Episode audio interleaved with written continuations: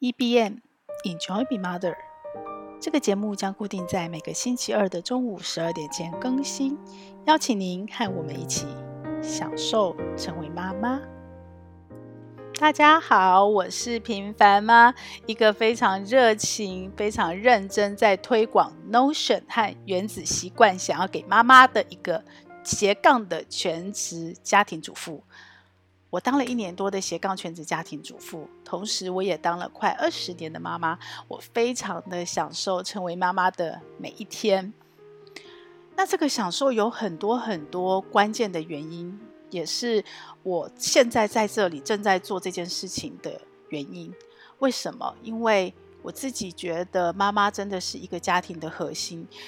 我们想要孩子开心，我很爱小孩，我非常喜欢小孩，不止我自己的小孩，我也很喜欢别人的小孩。我们很爱孩子，然后我们花了很多的资源，投入了很多时间，烧了很多钱在孩子身上。包括我以前所有的工作，其实跟孩子相关，所有的焦点都在孩子身上。但是呢，如果一旦这个妈妈，孩子的妈妈，她的状况不是很好，她没有办法自己享受这个世界，她没有办法爱自己。其实他的小孩是很难，呃，去享受人生、去快乐的学习、去自主学习的。我这样说，并不是想把压力放在妈妈身上。我非常的反对说，哦，妈妈快乐，孩子就快乐，或者是一定要孩子要快乐，一定要妈妈快乐。我觉得这都是一个对角色身份施加的压力。可是我必须去说。我真实的体会跟我真实的人生经验值真的是这样。我觉得妈妈的确是一个关键的角色。一旦我们能够把自己处理得很好，学习得很好，很多时候我们不用太费力，孩子自然看着我们背影，跟着我们走，就会到那样的位置。所以我必须说，当我自己身为妈妈之后，真的是这样，就是。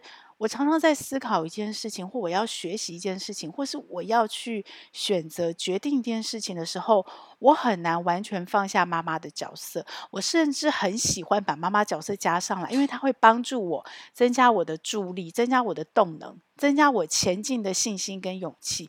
因为我是妈妈，因为我这么做，一旦我越过了这个难关，一旦我通过了这个障碍，我的孩子也会跟着一起。跟着我一起学习到，看着我的背影，他也会学习到，这让我增加了更多动力。即使我的孩子可能根本就是没有感觉，即使我的孩子有可能不屑妈妈正在做的事，或者他根本不想走妈妈那条路，都没有关系。因为对妈妈自己本身来说，妈妈的身份、孩子的存在，其实给了妈妈更多额外的赋能。我相信，身为妈妈的你们，一定都跟我一样，知道我在说什么。那我最近呢、又有一个更深层的体会。我一直认为我很享受成为妈妈，有一个很重要、很重要的关键，就是我不知道什么时候开始的，但是呢，我很有意识的感觉到我自己很容易在过程中转念。那我自己自我的思考是，这个转念可能来自于原生家庭的养成，因为我家人就。都是军工教背景吧，就是相较于我老公，他们是商人的背景。我们家人就是可能会比较求安稳，求关系里面的不要冲突，然后比较容易妥协。所以我从小我印象好深刻，就是如果有人插队，我们家原生家庭的个性不是会出来跟他 fight 或指正，然后告诉他你不要插队。我们也不是那种不会生气、不会有感觉的人，我们是会生气的，是有情绪的，可是当下都不会表态。然后等到我们。坐完公车回到家的路上，家人开始聊天，我爸妈可能才会开始说啊，刚刚那个怎么插队？然后于是就在事后抱怨。这是我的原生家庭让我养成的环境，所以我的先天或后天的养成可能就是造就这样。于是我其实还蛮容易妥协，蛮容易转念的。然后再加上我父亲从小其实在教我们就是中庸，就是中庸。可是他的中庸并不是呃你去冲撞之后，然后你决定要取中间而维持。而是因为我已经设定了中庸，所以我比较不敢去冲撞，我比较就是在框框里面去找到一个最平衡的舒适点，然后我就维持这样就好。因为理性的智慧告诉我这会是最好的选择。可是我长大了，我遇见了我老公，然后他就是一个很冲撞的人，他是一个很挑战体制的人。我我被迫，或者是说我自己也很想要，因为他可能就是因为这样吸引我。我也开始跟着冲撞体制，我开始去克服我原来的我，我开始去不要那么容易妥协，不要那么弹性，我开始去培养我的纪律。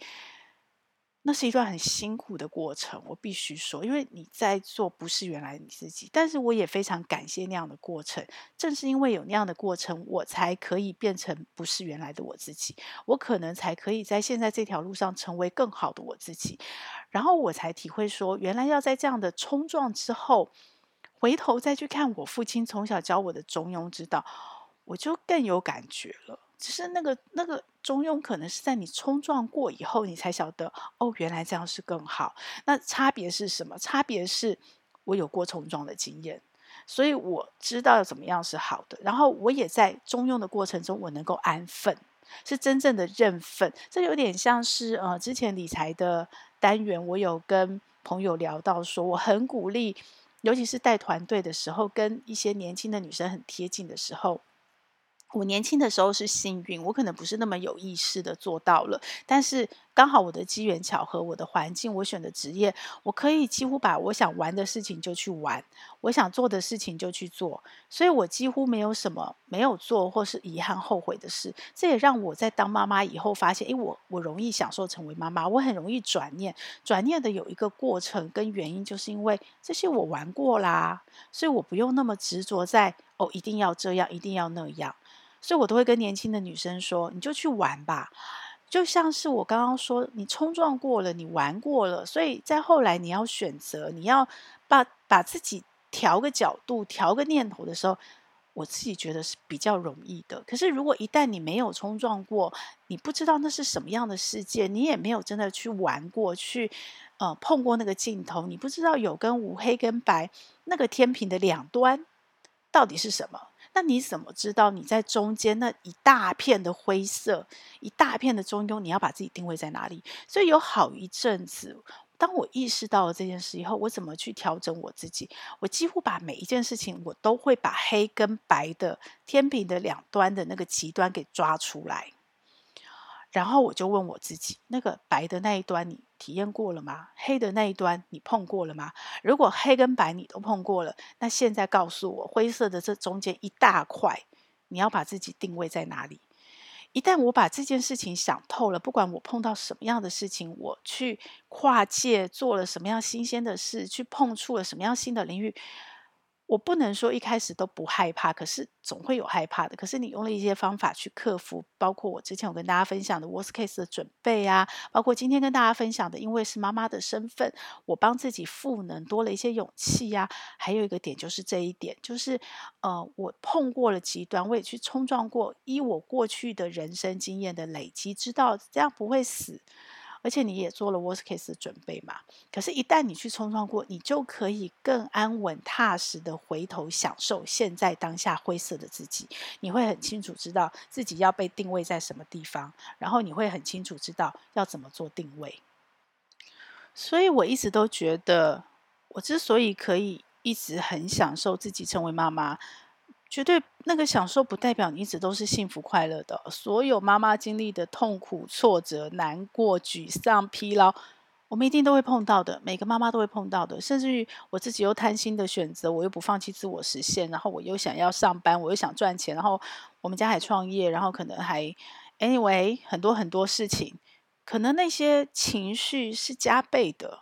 我不是说谁谁会比较沉重，或者谁比较痛苦，可是你怎么在过程中让同样一件事却有不同的结果，然后会有完全不同的心情？对我来说，真的就是转念而已。对，我也正在看，我很呃尊敬，或是我也很欣赏的赖佩霞老师他的那本书《转念》。那在他写书之前，我其实就意识到了，然后我也试着去拆解妈妈转念的步骤。然后我去试着去找到方法，因为网络上搜寻转念其实东西不多，大部分都是宗教、佛教的东西。但是我相信，对我身为一个妈妈来讲，我既然可以因为转念去享受成为妈妈，那它一定是可以被拆解，它一定是有迹可循、有方法的。所以我也在做这件事情。我一直被深深的现在哦，只要过程中每一个妈妈跟我一样可以转念。我相信这就是一个让她可以享受成为妈妈的一个很关键的秘密。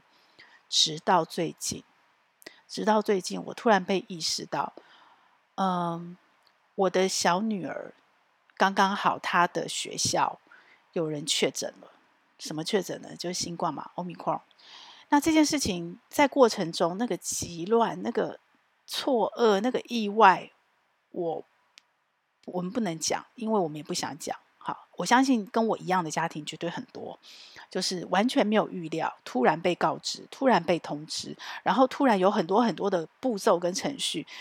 最让你痛苦的是，那个突然打断了你所有正在进行的流程。可是你正在进行的事情，正在进行流程，你是不能断的。这其一，其二是那些突然跟意外都没得准。什么叫没得准？因为当你被卫生局通知要去做什么时候，卫生局的 A、B、C 打电话来告诉你，都讲不一样的版本。然后，当你为了确认版本打到中央去的时候，中央又告诉你：“哦，对不起，这件事情的授权在地方。”然后，当你打电话去问老师、学校老师的时候，说：“这到底要怎么办？”然后现在到底怎么样？老师也很无奈，也很无力，因为老师也在等通知。然后，相关的组织单位有卫生局、有教育部、有国家，有一堆。那我们到底要怎么办？你到底要不要隔离？你到底要怎么样自主隔离？你到底要怎么样去裁剪？你到底要怎么样框列？如果这中间你需要去看医生，那到底是什么规范？你到底能不能去诊所看病？全部都不一样。呃，在我被老公影响三十几岁之前，我可以想见当时的我会多愤怒、多冲撞，因为那时候的我是一个。想办法改变自己，然后去学习怎么冲撞这个世界，冲撞这个体制，怎么去增加我自己的自我批判性，怎么样去否定掉我原生家庭给我的那些东西，然后我可以变成一个不一样的自己的我。我可以想见，如果是那个时候的我来遇到现在这个状况，我会多么的混乱，然后我会多么的每天都带着生气，带着情绪，然后我会什么事情都搞不定，也搞不好。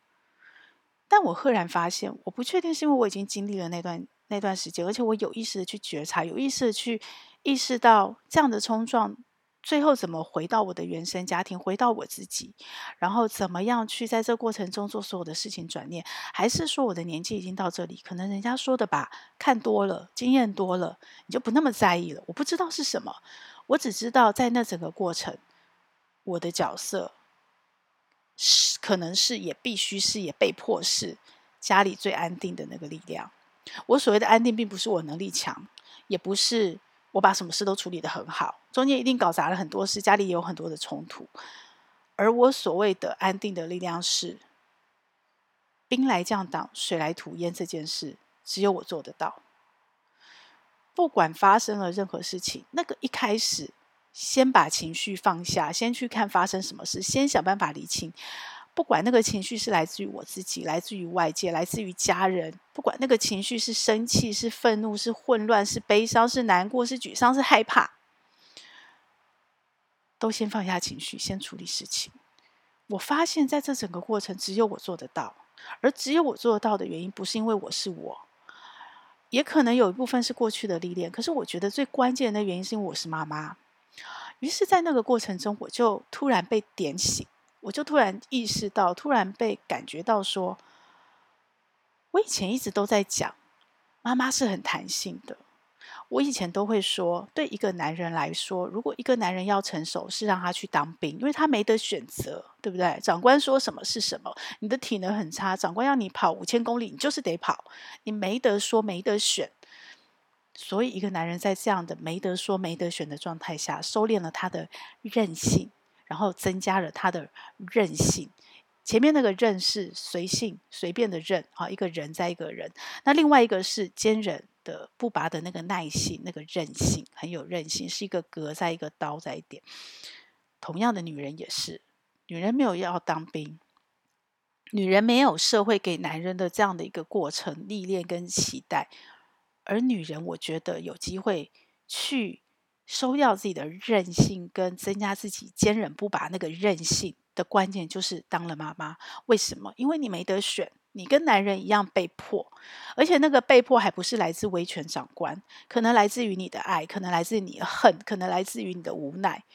你被迫，所以女人就被调教的。当她成为妈妈以后，我原来的认知跟定义都聚焦在很有弹性。那那个很有弹性的成就，我一直都觉得叫做转念，就是我碰到什么兵来将挡，水来土掩，我就很快的转念啦，我就选另外一个，我就妥协啦，然后我就赶快先解决事情再说嘛。我直到这一次的事件发生之后，直到这一次的无常出现之后，直到我们家人都平平安安的、顺顺利利的过完这一关以后，我才意识到，原来，原来妈妈这个角色的转念，不是在中间过程放下。我去对比我自己跟其他人的角色在这个过程中的反应，我才意识到。原来我自己一直告诉我自己，年轻的时候其实不是这样。可是不知道从什么时候开始，当了妈妈多久以后开始，我就没有剧本了，我就没有剧本了。以前可能很多事情会有剧本，那你们会觉得很怪啊？你不是都做 worst case 的准备，怎么会没有剧本呢？有，一开始规划，一开始准备。如果一开始可以有设计的时间，一定还是有很多套剧本，不然我怎么做 worst case 的准备嘛？对不对？但是一旦我的 worst case 准备好了。我已经习惯了，你可以说这是一个原子习惯，我就把剧本丢掉了，因为我准备好了嘛。你今天是剧本一二三四五六七，甚至于是剧本十，我没想到，我都不怕了，因为我已经就我能够想到我的能力所在，我的极限，我已经做好了我能做的准备了，所以剩下来就交给天吧，你来什么我就挡什么，就遇到什么。我突然被意识到，哦，原来这个在一开始放下剧本、放下执念的这个动作，对我、对妈妈，怎么能够享受成为妈妈？怎么能够成为在很多家庭里面，一旦碰到了混乱，不管我们从电影，我们从身边亲友的故事，我们都可以发现、可以看到，很多家庭遭到变故以后。女人不管她有没有能力哦，不管她是全职家庭主妇，或是她是女强人，女人常常都是最有韧性撑到最后的那一个。女人也常常都是一开始站出来挺身而出，一开始去承担所有一切的那一个人。女人通常是最柔软、最有韧性，不会脆、不会断掉的那个人。尽管过程中很痛苦，所以我们说女人似水。而对我来说，这个女人的角色，在我成为妈妈前没有那么明显。尤其是现在女性都受了教育，都有很多想法，我们也都在职场上跟男性平起平坐。我们想要一争高低，我们想要平起平坐。那个放下剧本的弹性跟执念，我真心觉得在年轻女生身上没有那么明显。那个女人似水的柔弱胜刚强。没有那么明显，但是我在妈妈身上，尤其是在跨世代，我的前一个世代，那些没有选择、没有自由、没有就学、没有读书，像我外婆这样的女性身上，我看到好多好多好多。那当然，我们不是说你当了妈妈，你就要认命，就要放弃自己，不是这样的，而是我在这样的过程中，我赫然发现。如果一开始能够放下执念，然后再加上过程中你可以随时转念，那么你一旦转念了以后，你再看这个世界就不是你原来看的那个世界了。你在处理这个事情的结果就不是你原来处理那个事情的结果了。所以呢，事情的本质、事情的样貌，是不是并没有那个绝对的存在？我、这就讲深了，又讲到哲学。刚好我最近在复习老子的《道德经》，我重新想要去体会跟诠释那个无常到底是什么，无为又是什么，那个虚跟无是什么？因为年轻时候我看不懂，年轻时候我看不懂，但现在我看懂了吗？诶，好像年纪到了这个时间点，真有一点点懂了，真有一点点懂了，什么是虚，什么是无。尤其我在数位做那么久，我们都一直在讲虚实整合。我一直在过去二十年的自己，呃，绝对受我老公影响很重，就是我很讨厌伪君子。那我必须说，在我原来原生家庭的那个世界里，很多伪君子，我甚至可能对伪君子很习以为常，甚至于我就是伪君子，我就是那一国的。那在我，呃，我不想说背叛自己，但是我的确在冲撞自己，然后去改变自己的那个过程中，受到我老公影响的过程中。我跟他一样，我非常讨厌伪君子。然后我相对比较能接受真小人。当然，你可能碰到他是真小人或伪君子，你都会保持距离嘛。但是我对伪君子保持的距离会拉得更远，因为真小人你还知道他什么时候会害你，可是伪君子你不知道他什么时候会害你，对不对？可是现阶段，当我已经快要迈向五十岁，当我经历了很多人事、人生间的冲撞，很多人事的冲突，我再回头来看，加上我现在正在读《道德经》。虚跟无，我们常说常说虚伪虚伪。你看，我们把虚就跟伪放在一起了。我们也会说真实真实。我们把实就跟真放在一起了。可是这个世界真的是这样吗？真的是二分吗？真的是像我以前的天平吗？上次有一集有跟大家分享过我妈妈的均衡人生。我突然有个图像，受到呃两位成功的男性女性。启发跟影响，我突然有个影像图像是一个渐层的人生，我的人生的所谓的平衡，突然从一个天平的两端，我刚刚跟大家提到的黑跟白中间是灰色的那样的一个画面，突然变成了一个圆饼派图。经过那样的过程之后，突然变成了一个渐层的很美丽、很美丽的圆融人生。那么，我以前年轻意识到的虚跟实。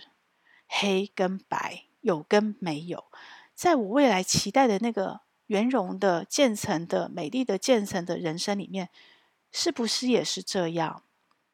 那个黑跟白可能还是在我的渐层色上看得到，可是它不再是天平绝对的极端的两边了，而是跟着所有的灰色、所有的白色、所有的东西圆融的混在我整个人生的渐层色里。不知道诶，我也没有答案。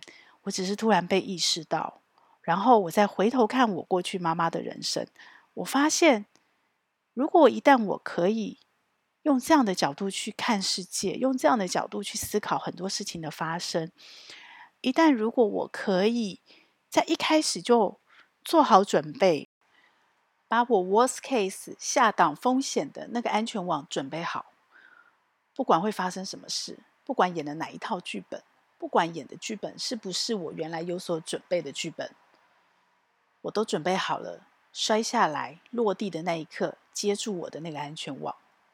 我可能不会死，因为我把死这件事情已经做好准备了，所以我就可以勇敢的、尽力的去摔。这就是一个很棒的过程啊！也因为这样，所以我们才能够完全放下自己，去冲撞，去。有那个弹性，去能够应变那个无常，在这个美好的世界里面，继续享受妈妈这个角色，然后继续享受美好的人生。其实这是一个过程，我也没有绝对的答案，只是有了这个发现，我觉得蛮兴奋的。那我不知道这样的发现是不是一定到了什么样的年纪、什么样的环境，你才能有所体悟？如果不是的话，那我非常的开心，我可以在现在这个时间点，透过 Podcast，透过我的文字，透过我的影片，可以把这样的发现跟其他的更年轻的妈妈们分享。如果因为我的分享，很多妈妈能比我更早一点点发现，更早一点有意识的去知道自己怎么去放下自己的情绪，自己怎么去看到，透过转念，透过放下执念，透过在一开始的放下执念跟过程中的转念互为搭配。可以看到事情很多更美好的另外一面，于是发展出更美好的结果。你一点都不会想要回头来定位在你原来的执念，这样不是很棒吗？这样不是有更多的妈妈可以因而更开心？然后一旦妈妈可以把自己照顾得很好，不是有更多的孩子就可以因而更幸福？啊，或许这是一个很乐观天真的想法，但是我真心的、真心的期待。这个世界能够有更多的妈妈，因为我们的有意识、我们的体验、我们的过程，而发现到一些不一样的事情，然后可以过去他人生正卡着一些他觉得过不了的关卡，然后他的人生可以因为这样变得比较不一样。我真心期待，这样一边陪伴你们一起在。所有事情发生之前，在你碰到任何无常之前，能够放下你的剧本，放下你的执念，一起，在我们面对无常的冲击的时候，我们可以学会转念，看到我们想看到美好的地方，接受我们不喜欢的不美好，然后从这个接受中找到我们能够跟他共处、跟他共存的，我们也可以自在的地方，然后一起享受成为妈妈。